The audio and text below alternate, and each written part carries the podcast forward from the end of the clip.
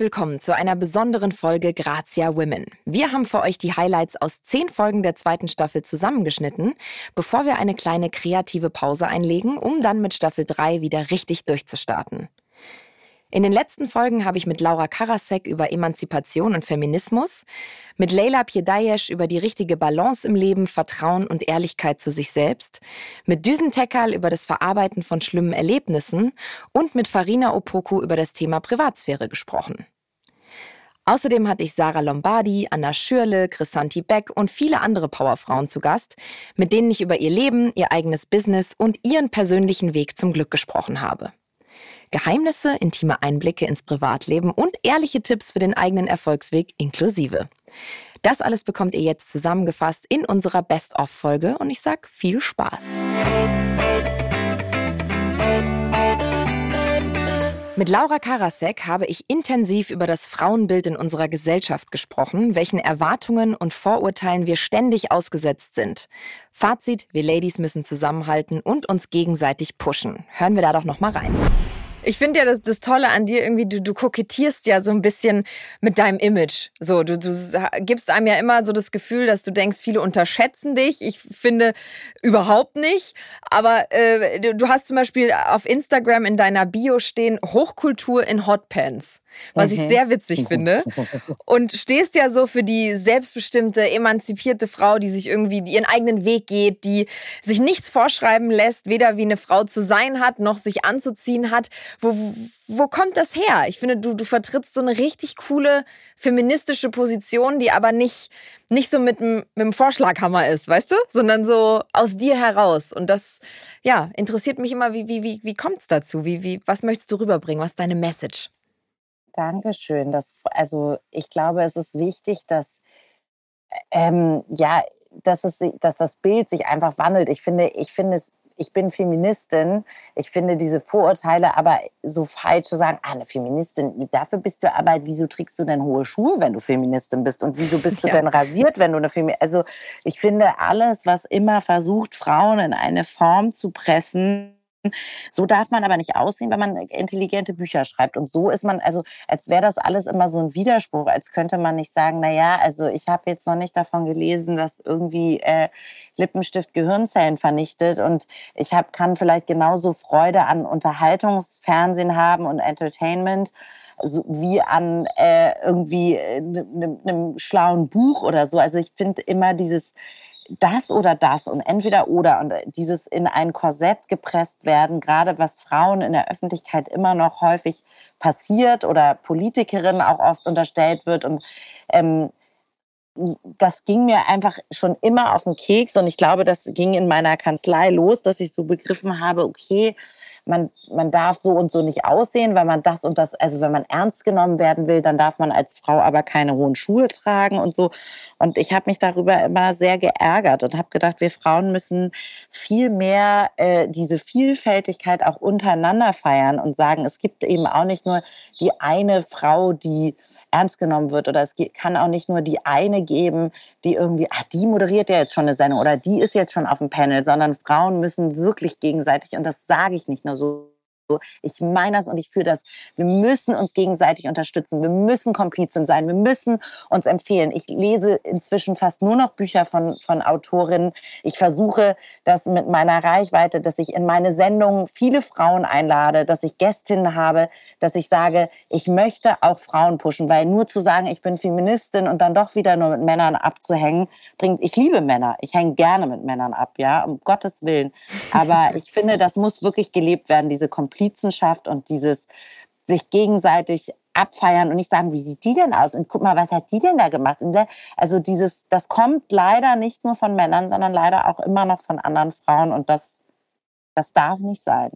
Ja, du hast Man muss ja auch jede Frau cool finden, nur weil es eine Frau ist, weißt du, um Gottes Willen. Ja. Ich finde auch Frauen doof, ich finde auch Männer doof. Aber ich versuche immer darauf zu achten, woher kommt das, warum ist das so, warum, warum findet da weniger Unterstützung statt als bei Männern, die dann sagen, hey, der Junge, ne, ich kenne das so von den Anwälten auch, die sehen sich dann, die Partner, die älteren, erfolgreichen, haben sich dann in dem jungen Kollegen wieder, ah, der ist wie ich mit 30 war und das, der wird jetzt gefördert.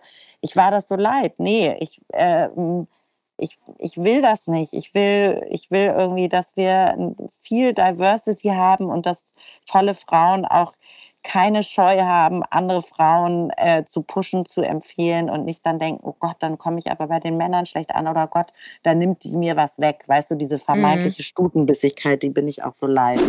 Die Folge mit Caroline Kottke war super emotional und hat mir echt Mut gemacht. Egal welche Diagnose man bekommt oder wie auswegslos eine Situation scheint, es lohnt sich immer zu kämpfen. Caroline ist eine so positive Person, ihr Optimismus und Lebenswille steckt definitiv an. Dann kam mit 29 die, die Diagnose Brustkrebs. Das ist ja erstmal, da bricht ja erstmal eine komplette Welt zusammen. Ich glaube, dass wenn man sowas nicht hat oder sowas noch nie erlebt hat, dann hat man keine Vorstellung, was da in einem vorgeht. Erinnerst du dich noch an den Tag, an dem dieser Anruf kam oder du beim Arzt warst? Ich habe in einem Interview gelesen, dass du irgendwie alleine oder mit deiner Mutter, glaube ich, beim Arzt warst. Und was geht da in einem vor? Also kann man das in Worte fassen? Nee, es ist eben wirklich schwierig. Und deswegen sage ich auch immer nur, dass man sich das vielleicht einfach mal selbst vorstellen muss und sich einfach probiert, mal in diese Lage reinzuversetzen. Also jeder, der hier vielleicht auch gerade zuhört, kann sich ja einfach mal überlegen, ähm, was würde er machen, wenn er jetzt vielleicht beim Arzt sitzen würde und auf einmal die Diagnose Krebs bekommen würde und damit dann vielleicht auch realisiert, okay, das hier könnte jetzt mein allerletztes Lebensjahr sein. Also es könnte sein, mhm dass es jetzt wirklich im nächsten Jahr vorbei ist. Und das ist nachher das, was so peu à peu bei mir passiert war. Also am Anfang weiß ich noch, ich habe es überhaupt bei der Diagnose gar nicht richtig realisiert, als das mir gesagt worden ist. Also, weil es waren auch vorher einige Untersuchungen, die gemacht worden sind. Und es war irgendwie, irgendwas mhm. ist da in meiner Brust, was da nicht hingehört. Ähm, aber man denkt natürlich mit Ende 20, ach, es kann ja nur was Gutartiges sein. Und als es dann eben wirklich hieß, nein, bösartiger, schnell wachsender Tumor, ähm, ist man dann schon so, wie, was, was hat das dann jetzt zu bedeuten? Also meine erste Reaktion war auch, äh, ja, aber ich habe doch gerade erst einen neuen Job begonnen. ähm, was heißt das denn jetzt für mich? Also bin ich dann erstmal krank? Also ich bin doch in der Probezeit. Also das, das passt mir jetzt gerade nicht. Also ich habe jetzt keine Zeit für sowas. Und äh, ja, im nächsten Step realisierst du dann eben schon, oh doch, du musst dir jetzt genau dafür Zeit nehmen. Denn wenn du dich jetzt nicht irgendwie darauf einlässt und dich damit mal konfrontierst, dann mhm. bringt dir dein Job auch nichts mehr, wenn du deinen Job gar nicht mehr fortführen kannst, weil du vielleicht das nächste Lebensjahr nicht überlebst. Und also es war einfach ein krasses Jahr. Und ähm, deswegen, jeder, der jetzt zuhört, also was würde er denn jetzt machen, wenn er so eine Diagnose bekommen würde? Man würde ja schon umdenken und man würde ja schon sich sagen, hey komm, wenn das wirklich jetzt mein letztes Jahr sein könnte, wie würde ich dieses Jahr verbringen oder wie würde ich jetzt den Rest meines Lebens verbringen? Und so war das eben auch bei mir. Also ich habe wirklich mein Leben nochmal rückwärts betrachtet, habe gesehen, womit, woraus mein Leben besteht, was ich in meinem Leben erreicht habe und habe dann gemerkt, nee, das kann es jetzt nicht sein. Also mhm. ich habe noch so viel in meinem Leben zu erreichen und so viel, was ich vorhabe. Und wenn ich jetzt gehen müsste, dann nee, also das, das kann es nicht gewesen sein. Und das hat mich dann wirklich dazu ermutigt, da wirklich zu kämpfen und Zähne zusammenzubeißen, zu sagen, ich muss das jetzt schaffen und will danach wirklich was ändern und will danach wirklich richtig was bewegen und ähm, nicht nur für meinen Job leben, sondern auch wirklich ja anderen Menschen vielleicht helfen, irgendwie was was ändern, einfach mehr mhm. Bewusstsein für dieses Thema Krebs, ähm, für die Gesundheit, für einen achtsameren Lebensstil. Ähm, und genau das ist, wofür ich jetzt auch wirklich noch ähm, ja, drei Jahre nach der Diagnose stehe und es wirklich schaffe, ähm, andere Leute vielleicht dazu zu bewegen, mal zur Vorsorge zu gehen, ähm, mehr auf sich zu achten. Und ja, das ist jetzt so meine Mission geworden. Und das erfüllt mich jetzt am Ende viel, viel mehr als der alte Job, den ich dann wirklich nach der Diagnose, also ich war wieder in meinem alten Job, aber habe den dann wirklich nachher sausen lassen und habe mich ähm, umschulen lassen. Bin mhm. ja jetzt mhm. auch eben als Ernährungscoach tätig und ähm, habe eben einen ganz, ganz anderen Weg eingeschlagen. Mein Gespräch mit Leila Piedayesh war super inspirierend und auch motivierend, ein eigenes Business zu starten. Auch mal Verantwortung abzugeben und zu akzeptieren, dass man nicht alles können muss, ist Leilas größtes Learning, wenn es ums Business geht. Das lässt sich auf viele Bereiche des Lebens übertragen und deswegen hören wir da noch mal kurz rein. Also ich meine, zwischendurch bin ich auch schwimmen gegangen. Ne? Also ich meine, das überfordert dich schon so, dass alles um dich herum wie so in, in so einem Fieber schwimmt und du eigentlich gar keinen Ausweg mehr siehst. Und das sind so die harten Zeiten. Deswegen bin ich wirklich froh. Also ich kann natürlich auch, ich glaube, das kann auch keiner alles auf einmal. Und das siehst du auch, wenn du dir Dokumentation über auch den Kreativen, wenn es zu viel wird, egal was du machst. Mhm. Und immer denkst du, du kannst jonglieren, weil du irgendwie ein Tintenfisch bist oder eine Krake mit 100.000 Händen, ja. Das ähm, irgendwann kann die eine Hand nicht mehr alles halten. Also es ist ähm, schwierig, da das, weißt du, so dieses Management, Zahlen, Mitarbeiter, all das irgendwie zu balancieren und dann auch noch irgendwie einen guten Spirit mitzutragen, was ja auch sehr wichtig ist in der Position, in der ich bin. Mhm. Nicht den ganzen Tag mit einer miesen, schlechten Laune oder Aggression rumzulaufen, das sich aber anstaut über diesen Druck, den du dann hast.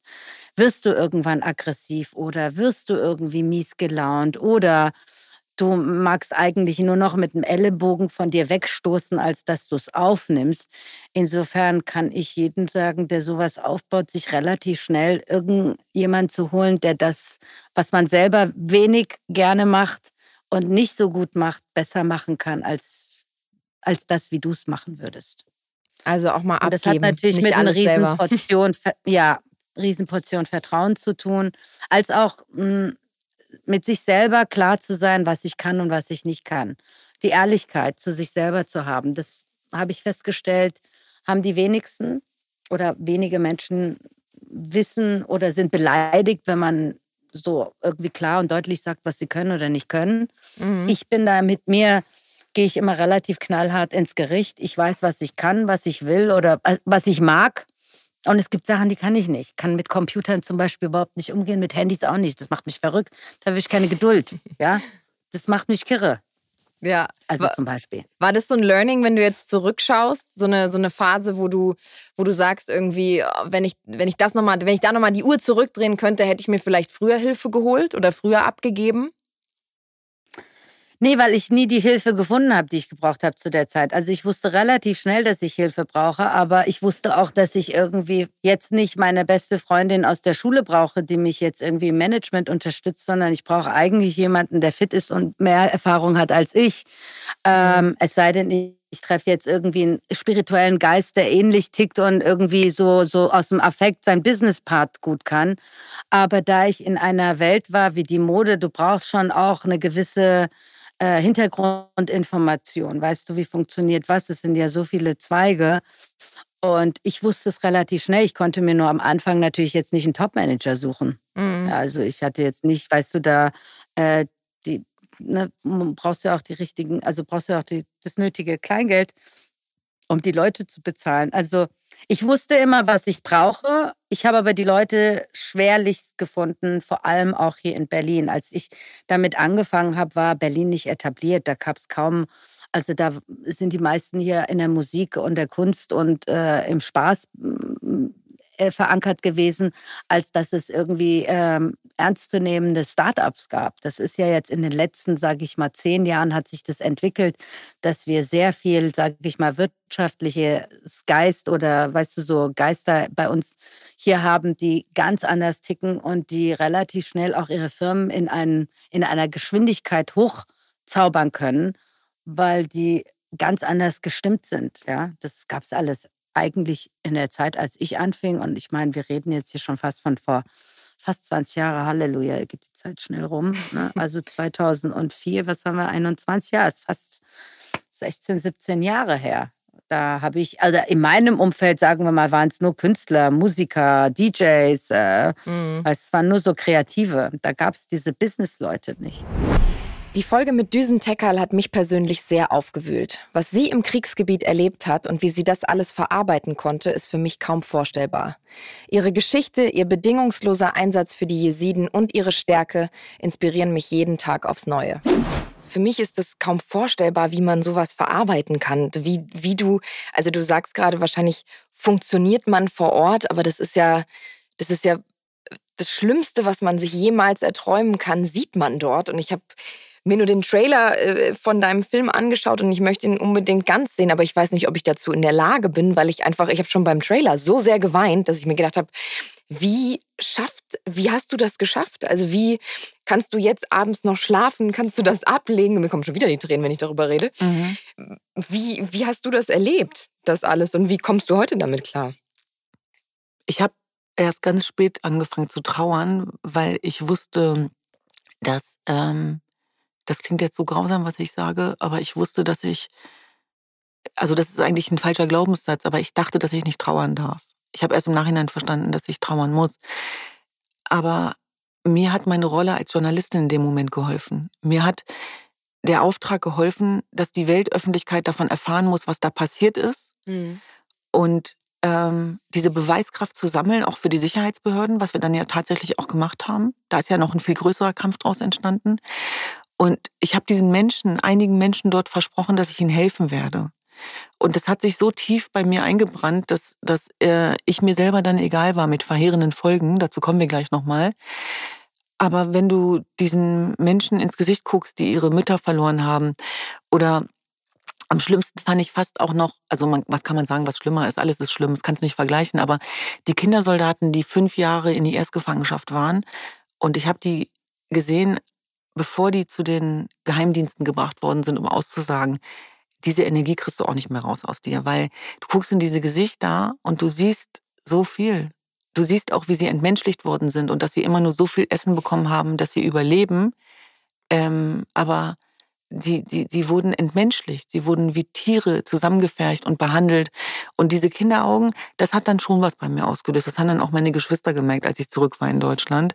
Oder auch, wenn ich dann Geschichten gehört habe von den Mädchen, die, die sich freiwillig angeboten haben, damit, damit die, die sie lieben, nicht darunter leiden müssen. Also das Grausamste war, gemeinsam in Ge Gefangenschaft zu kommen und zu sehen, wie dein Vater entwürdigt wird, wie deine Mutter entwürdigt wird. Ich glaube, was Schlimmeres gibt's nicht. Mhm. Und der Mut dieser Menschen, der Mut dieser Frauen wie Nadia Murat, Nejla Mato, Farida und Eklas und, und so viele mehr, sich hinzustellen und zu sagen, ich habe 44 Familienangehörige verloren.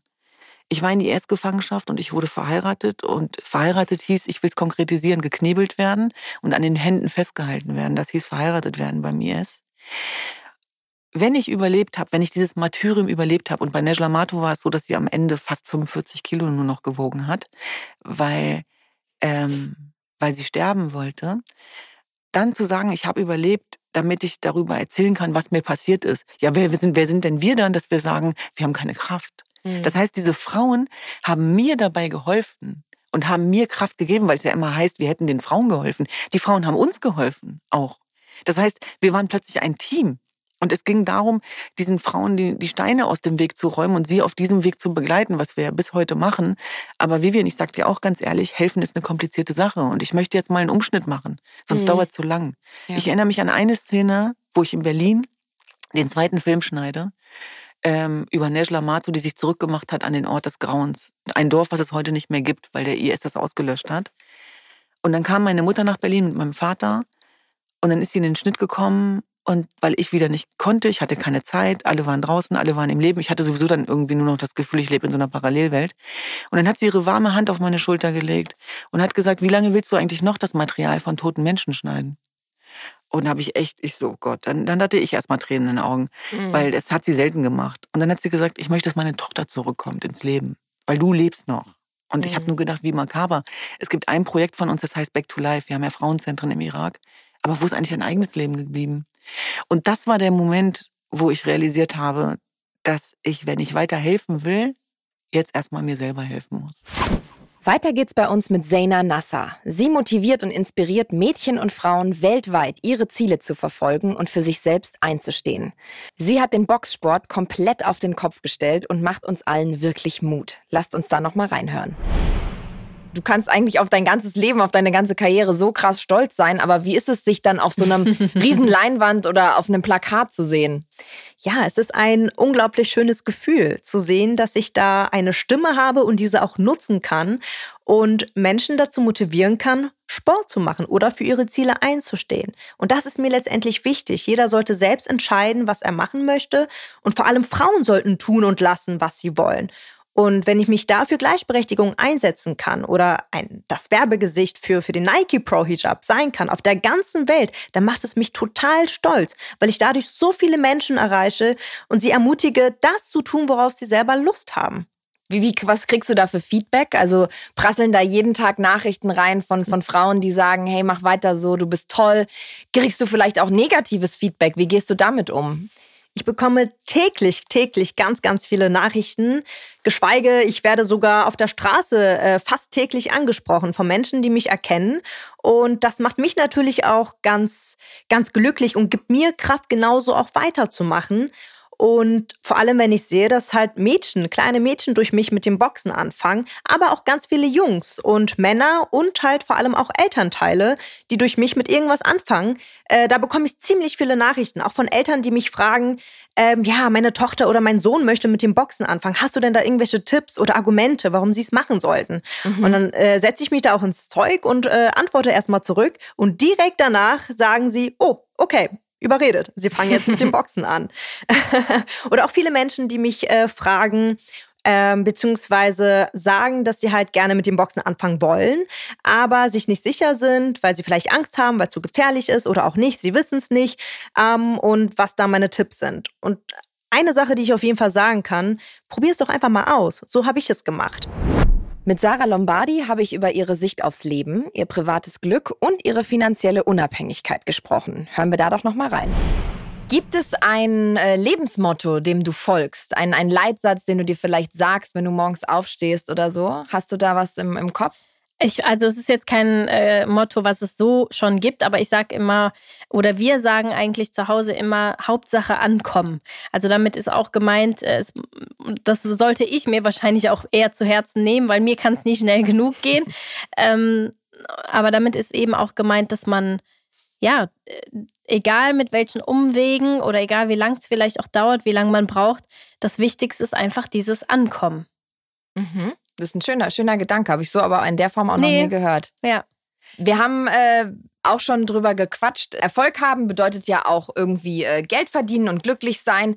Wir Frauen setzen uns oft mit dem Thema Geld anlegen oder Altersvorsorge oder sowas nicht so wirklich auseinander. Ich persönlich finde das spannend, weil ich mich gerade mit dem Thema Aktien auseinandersetze. Und so bist du auch so ein Zukunftsplaner? Also bist du jemand, der sich mit Altersvorsorge, Immobilien, Aktien, sowas auseinandersetzt? Oder bist du eher so, ja. nö? Total. Also gerade weil ich ja, wie wir eben gesagt haben, so ein Realist bin, hatte ich damals auch schon große äh, Existenzängste und war schon immer jemand, der eher sparsam mit dem Geld umgegangen ist oder ähm, was eigentlich auch verrückt ist. Also mit 17 äh, oder 18, da würde man wahrscheinlich eher meinen, ja, dann hat die ihr erstes Geld verdient und bestimmt erstmal auch viel ausgegeben. Aber ich glaube, dadurch, dass ich auch in einer Familie aufgewachsen bin, die jetzt nie in Reichtum gelebt hat, sondern wir waren eben, wir hatten eher weniger Geld und mussten aufs Geld achten. Dadurch ähm, war ich wahrscheinlich mich auch immer schon so geprägt, dass ich gesagt habe, okay, ähm, lieber Geld zurücklegen, lieber an nicht nur heute denken, sondern in zehn Jahren. Und du weißt ja auch nie, wie lange werde ich denn das, was ich jetzt gerade mache, überhaupt machen. Und äh, da habe ich schon sehr früh auch Geld angelegt und Geld gespart. Ja, weil ich glaube, das ist auch ein Thema, wo sich Frauen wahrscheinlich auch wenig Kopf drüber machen. Ich weiß gar nicht warum, wo das herkommt, aber hm. man denkt dann immer so, ach, Aktien, oh nee, weiß ich nicht, habe ich keine Ahnung von oder ach, jetzt Immobilien, oh, vielleicht auch nicht.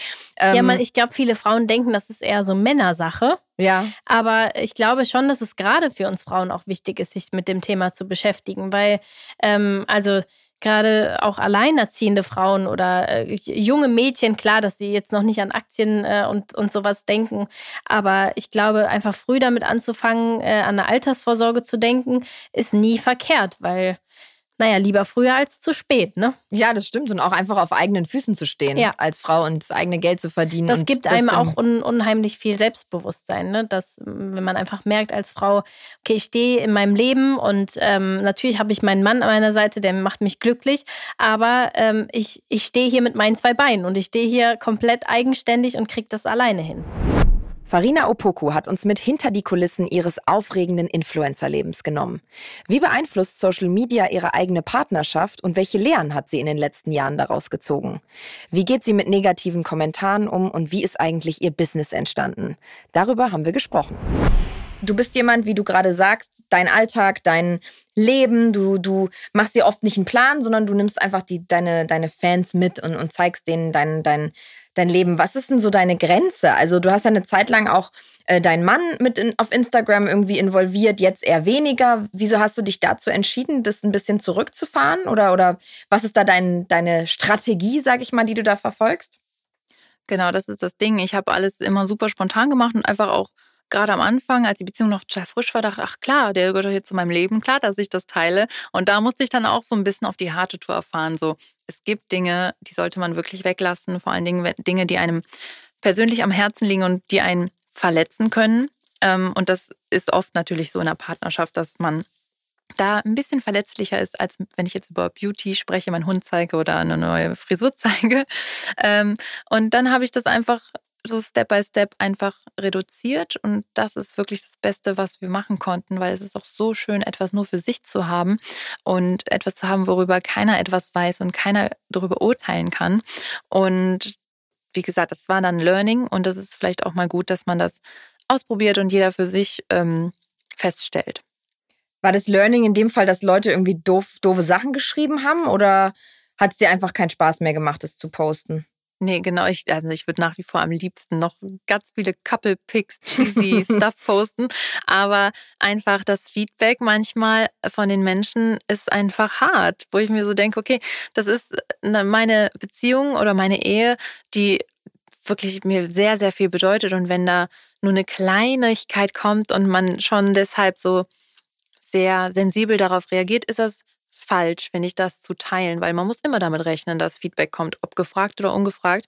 Bei allem, was ich zeige, ähm, da stelle ich mich darauf ein, dass ich auch dazu Feedback bekommen kann, sowohl konstruktiv als auch nicht konstruktiv. Das ist leider nun mal so. Und ähm, deswegen bin ich dann auch so ein kleines bisschen meines eigenen Glückes Schmied, weil, ähm, wie gesagt, ich bin immer noch Chef darüber, was ich zeige. Und wenn ich jetzt meinen Hund zeige und jemand sagt, okay, dein Hund ist unerzogen oder sieht doof aus, dann ist das Nein, so. er ist ähm, so wahnsinnig süß. Das, äh, dann ist das so und dann ähm, muss ich damit leben. Aber wenn ich das eben nicht möchte, dass irgendjemand etwas nicht ähm, kommentiert, dann muss ich es einfach raushalten. Und das ist eigentlich eine ganz, ganz einfache Lösung. Wie gehst du sonst mit, mit negativen Kommentaren um, mit negativem Feedback? Googlest du dich, liest du Artikel über dich, die in der Presse stehen oder auch wie gehst du mit negativen Kommentaren oder Nachrichten auf, auf Social Media um? Also es kommt immer ganz drauf an. Manche ne, nehme ich überhaupt überhaupt gar nicht ernst. Dann gibt es andere natürlich, da ne, denkt man sich schon so ein bisschen, hm, ist das jetzt wirklich so? Also es ist ja auch wirklich Feedback, was man sich zu Herzen nehmen sollte. Ähm, aber man darf sich auch wirklich nicht also zu sehr darauf verbeißen. Also hier und da kriege ich was mit, hier und da schicken mir ähm, Follower mal was oder so, aber ich persönlich gehe gar nicht auf die Suche nach so etwas. Und ich muss sagen, meine Community ist so positiv und so nett. Ich kriege auch wirklich nicht viel Hate, ähm, sodass sich das alles in Grenzen hält. Und wenn dann wirklich mal irgendwie negative Kritik kommt, dann ist es manchmal auch sogar irgendwie angebracht. Ne? Und dann muss ich auch, dann gehe ich immer so ein bisschen in mich und dann probiere ich das in der Story auch nochmal zu verarbeiten, in Anführungsstrichen, oder halt zu besprechen und oder Fehler einzugestehen und ich glaube, das ist dann ganz wichtig in so einem, weil ich bin ja wirklich hauptsächlich im Monolog äh, in meinen Stories und so weiter. Und ich finde das immer sehr, sehr schwierig. Deswegen bin ich auf das Feedback von Menschen natürlich angewiesen und freue mich, wie gesagt, auch darüber. Und dadurch, dass es hauptsächlich positiv ist, kann ich nicht so viel falsch machen in der ganzen Sache. Nach der Folge mit Evelyn Weigert habe ich mir das Thema Selbstliebe wieder richtig zu Herzen genommen. Sei gut zu dir selbst ist das Credo und davon brauchen wir alle definitiv mehr. Ihre ehrliche und super lustige Art hat mich total inspiriert. Lasst uns da noch mal reinhören. Du stehst ja auch für Selbstliebe. Was ist denn deine Definition von Selbstliebe? Also wie würdest du das beschreiben? Ja, sich selber eigentlich so zu nehmen, natürlich wie man ist und sich so zu akzeptieren, wie man ist. Und ich glaube, Selbstliebe ist nicht nur erst dann erfüllt, wenn man wirklich äh, auch jeden, äh, jede komische Arschritze oder komische Falte in seinem Körper geil findet und sich denkt, boah, das ist alles mega schön bei mir, sondern irgendwie ähm, einfach gut zu sich selber ist. Weißt du, was ich meine? Ja, ich weiß, was du meinst. Also es wird ja immer ein bisschen so, so ja, wie sage ich, auf Instagram und so, so ein bisschen vorgegaukelt. Also es gibt ja auch viele, finde ich, die für Selbstliebe, die Selbstliebe promoten, aber wo, denen man es irgendwie nicht so wirklich abnimmt. Und ich hatte immer das Gefühl, dass ich, also dass ich das dir total abnehme und dass du sehr selbstbewusst und sehr im Reinen mit dir rüberkommst. Also ich bin, glaube ich, schon echt im Reinen mit mir und mag mich selber wirklich unheimlich gern. Also das sind zum Beispiel auch, wenn ich merke, dass mir ein Mensch nicht gut tut oder ähm, ja, also wenn ich merke zum Beispiel, ich hänge mit einem riesen Arschloch gerade ab, äh, dann verpisse ich mich sofort, weil ich zum Beispiel einfach auf das schon mal keinen Bock habe, dass mir jemand irgendwie mit seiner dämlichen Art irgendwie äh, mich verletzen könnte oder treffen könnte. Ich finde, das ist auch schon mal Selbstliebe, dass man sich selber schützt, ja. Also ich glaube, viele Leute laufen ja auch mit offenen Armen immer ins offene Messer. Mhm. Und ähm, merken gar nicht, dass ihnen jemand nicht gut tut oder vielleicht auch gar nichts Gutes möchte.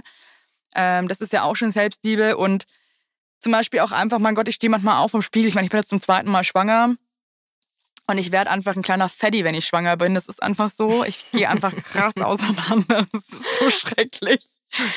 Und ähm, ey, ganz ehrlich, dann stehe ich halt manchmal nackt da und denke mir auch so, ey, ciao. Also es, warum? sieht jetzt irgendwie, sieht echt, also ich mir jetzt anders vorgestellt. Also es ist auch nicht jeder Tag schön und du wachst auf und sagst, boah, es ist alles äh, rosarote Brille und toll, sondern du hast nee, auch null, Kacktage. aber ich, ich, ich, ich, ich habe mich trotzdem gern, verstehst du? Also ich ja. würde mich da nie selber runtermachen und mir denken, ich kann dann irgendwie drüber lachen und, und bin trotzdem irgendwie lieb zu mir selber. Und mir fällt es auch immer auf, wenn ich mit meinen Freundinnen so abhänge und ich meine, jeder hat halt so seine Zonen am Körper, die er irgendwie halt nicht so geil findet. Und also A, was ich richtig krass finde, wenn mir andere Leute dann irgendwie vielleicht ihre jetzt unperfekte Brust zeigen mhm. und man sich halt irgendwie selber denkt, hä, die sind doch voll super, wie die sind. Mhm. Und man den anderen so viel schöner findet und man ist so hart zu sich selber. Und ich glaube, man muss ein bisschen netter zu sich selber sein, weil ähm, unsere Körper leisten Tolles und ähm, man muss halt eben nicht perfekt sein. Und ich finde, wir Frauen setzen uns da teilweise auch echt selber extrem unter Druck. Ja, total. Äh, kann ich nur zustimmen. Ja. Ja, und ähm, ich glaube einfach Selbstliebe, man muss nicht alles an sich äh, komplett lieben. Ich glaube, damit hat das gar nichts zu tun. Vielleicht geht das auch gar nicht.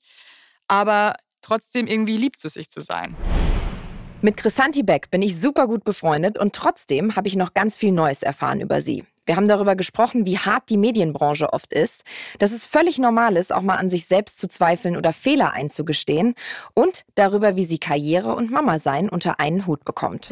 Gab es auch mal so einen Moment, wo du gesagt hast, jetzt gerade auch in, in deiner Schauspielkarriere, wo du gesagt hast, so, oh, war das die richtige Entscheidung? Ach, total oft. Ja? Total oft. Nachdem ich dann die Ausbildung gemacht habe, war es so, ich bin habe dann noch auch Coaching gemacht und ich war dann bei Castings und irgendwie hat es auch nie so richtig funktioniert und dann habe ich parallel immer gearbeitet und dann gab es so Zeiten, wo ich mir noch nicht mehr Nudeln kaufen konnte. Und ich war aber zu stolz, meinen Eltern Bescheid zu geben, weil ich habe das alles selber finanziert. Mhm. Ähm, weil ich habe die Entscheidung getroffen und ich wollte nicht, dass meine Eltern dafür irgendwie ähm, ja dafür ihres, ihr, ihr Erspartes ausgeben. Und da habe ich dann gedacht, so, verdammt, ey, ich kann mir nicht mal Nudeln kaufen also vielleicht klappt das ja auch gar nicht. Und man in dem Job zweifelt man ja eh immer. Du weißt ja, wie es ist. Also wir machen nicht den gleichen Job, aber wir sind in der gleichen Branche. Und es ist immer so, hey, ich versuche doch und mach, aber warum klappt es nicht? Warum kriegt. Also, ich bin kein Mensch, der neidisch ist, aber man denkt dann immer, hä, aber ich hätte doch auch zu dem Vorsprechen gehen können. Hätte man mir die Chance gegeben, warum ist denn jetzt jemand da, der ganz anders ist als ich? Also so gab es ganz, ganz oft, habe ich immer noch immer noch Sachen, wo ich dran, wo, wo ich an mir zweifle, ähm, wo ich zur Arbeit gehe, eine Szene spiele und danach zu Hause sitze und denke, was war das für ein Schrott? was habe ich da nur zusammengespielt? Aber ähm, ja, aber ich glaube, damit ähm, daraus muss man lernen und daraus wird man ehrlich gesagt nur stärker. Es sei denn, man, man, man kommt irgendwann an dem Punkt, wo es zu viel ist und man macht sich damit, damit klein. Kann natürlich auch passieren. Aber du sagst, du hast diese Momente immer noch. Also es ist immer noch so, dass man, also ich, ich kenne es nur von mir. Ich bin ja, also habe diese Sicherheit vom Sender. Ich bin da irgendwie fest angestellt und das ist cool. Und ich, ich denke mir dann immer nur so, oh, wenn du komplett selbstständig bist sozusagen und als Schauspieler, äh, du bist ja auch festangestellt in Anführungsstrichen mhm. bei GZSZ. Du hast ja deine feste Rolle und die, ähm, die ist immer da. Wie ist es denn als, als Schauspieler sozusagen von, von Arrangement zu Arrangement zu gehen? Ist das, macht das, setzt es einen extrem unter Druck? Also ich stelle mir das so vor, du gehst ja von Casting zu, von Vorsprechen zu Vorsprechen. Was, was macht das mit dir? Also bist du da mittlerweile total abgehärtet und sagst, ja, entweder der Job kommt dazu oder der Job kommt nicht? Also jetzt bin ich ja eh fest angestellt bei GZSZ, deswegen ähm, habe ich da jetzt keinen Druck, aber davor war es schon so.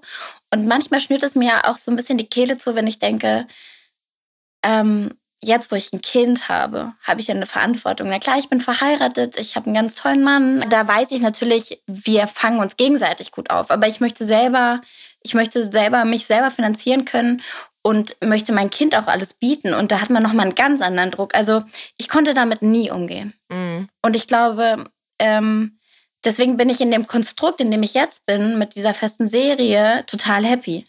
Und ja. unter anderem natürlich, weil ich den Job auch gerne mag. Ich mag meine Kollegen, ich liebe meine Rolle. Aber es ist schon krass und dazu muss man, dafür muss man der Mensch sein. Also ich war davor halt in dieser riesengroßen Fabrik, habe auch immer mein Gehalt bekommen und ich wusste dann auf einmal, wie es ist, von heute auf morgen kein Geld zu haben. Und das hat mich so geprägt, mhm. dass das immer noch mitschwingt.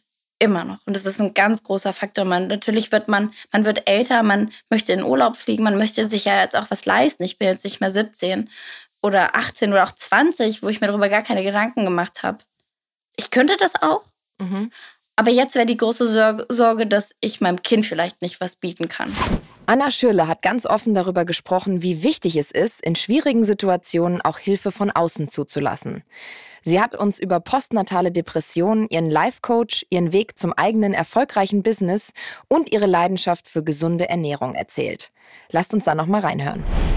Du hast dein Kochbuch geschrieben, du hast die, die App gegründet oder die, die App gestartet, sage ich mal, mit Rezepten, mhm. mit Tipps. Wie kam es dazu? Mhm. Weil dich so viele Leute auf Instagram immer gefragt haben und gesagt haben, oh, teil doch mal deine Rezepte und was machst du da eigentlich Cooles? Oder wie, wie kam es wirklich zu diesem äh, Thema, dass du selbst eine Unternehmerin sein wolltest? Fangen wir von, von, von ganz, ganz, ganz vorne an.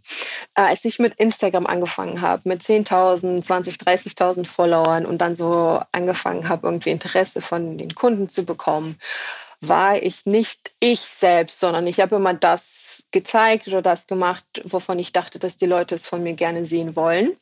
Mhm. Und Essen, Essen war eine Sache, die mich persönlich sehr interessiert hat, einfach aus gesundheitlichen Gründen. Ich habe André auch das pflanzliche Essen äh, gezeigt und äh, die Vorteile äh, hat er selber erfahren und dann sind wir den Weg gemeinsam gegangen.